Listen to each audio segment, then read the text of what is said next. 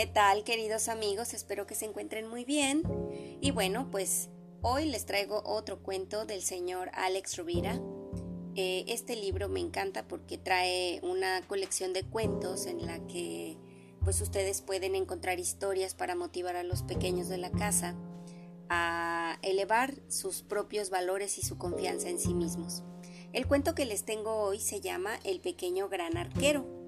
Y bueno, pues si están listos para viajar conmigo en nuestra aventura de hoy, vamos a comenzar.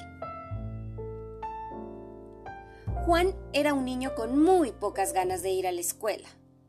Algunas mañanas las pasaba solo en el bosque. Le encantaba subir a los árboles y perseguir conejos su abuelo, le había regalado un arco para que aprendiera a cazarlos. El pequeño vivía cerca del castillo del duque Augusto, y a este le gustaba mucho salir de casa. Siempre presumía de los ciervos, zorros y osos a los que disparaba. Él afirmaba que era el mejor cazador de aquellas tierras. Hasta que una mañana en la que tenía importantes invitados, no consiguió cazar un solo animal de todos los que avistaron en el bosque. No podía creer su mala suerte. ¿Qué había pasado con su puntería? Ni una sola de sus flechas había alcanzado a la manada de jabalíes que perseguía. Enfadados, el duque y sus amigos volvían al castillo cuando de pronto se encontraron por el camino al pequeño Juan con su arco. Para su sorpresa, Cerca del niño había seis árboles con un círculo blanco pintado y una flecha clavada justo en el centro. Augusto bajó del caballo de inmediato. ¿Dónde está tu padre? preguntó a un asustado Juan, que pensó que se había metido en un buen lío, ya que aquellos árboles le pertenecían al duque. Eh, él, él no sabe nada, señor. Está trabajando desde que ha salido el sol.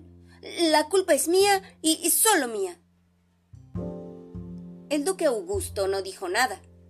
Se acercó a cada uno de los árboles y miró las flechas con atención. Sin duda, pensó, aquel chiquillo que se disculpaba era alguien especial. Le pido perdón, señor, y le prometo hacer los trabajos que me ordene, por haber disparado a sus árboles. Yo, yo solo quería practicar. ¡Ja! ¿Eres tú quien ha disparado? preguntó el rey al pequeño. Sí. ¿Va a castigarme? ¿Castigarte? ¿Por qué iba a hacerlo? ¡Felicidades, chico! Ni siquiera yo hubiera acertado a clavar la fecha en el centro de esos blancos. Dime, ¿Quién te ha enseñado a disparar con el arco? Quiero conocer a tu maestro. Juan le explicó que había sido su abuelo, pero que como a él no se le daba muy bien disparar, esa mañana había estado practicando, porque él era un principiante. Déjate de bobadas, chico, dijo el duque. Nadie que no tenga una excelente puntería puede hacer esto que tú has logrado. Señor, es que yo primero tiro la flecha y después dibujo el círculo alrededor. Al hacerlo, pues eso me inspira a seguir practicando, porque sé que al final algún día voy a lograr que sean las flechas las que en el primer disparo de mi arco alcancen siempre el blanco perfecto. El duque Augusto empezó a reír como un loco. Sus carcajadas contagiaron a sus amigos y luego a todos sus hombres. Aquella mañana, el poderoso cazador aprendió que, muchas veces, la imaginación es el arma más poderosa. Y colorín colorado, este pequeño cuento se ha terminado. Pero tiene una moraleja.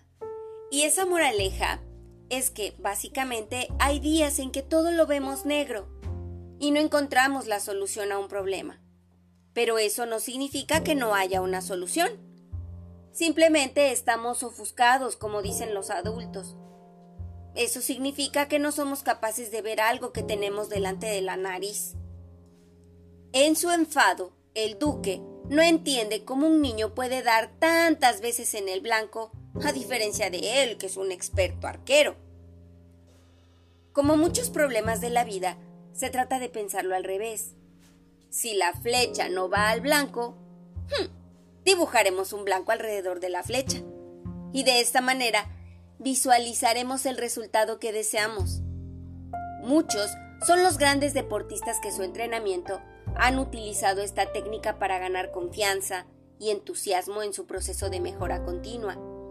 Y es que hay veces que tenemos que ver las cosas para creerlas, pero en muchas otras ocasiones lo conveniente es creerlas para poder llegar a verlas.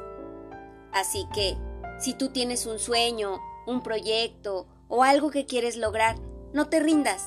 Simplemente imagínate ahí, o busca fotos, o haz tus propias fotos y ponte tú ahí, en ese lugar en el que quieres estar. Y en algún punto lo vas a crear. Y bueno, pues si les gustó, por favor, compartan esta historia con sus amigos, súbanla a sus redes sociales, ayúdenme a hacer nuestra comunidad cada vez más grande, que haya niños y adultos escuchando cuentos, leyendo cuentos conmigo. Nos escuchamos en el siguiente episodio para descubrir otros mundos sin movernos de aquí. Adiós.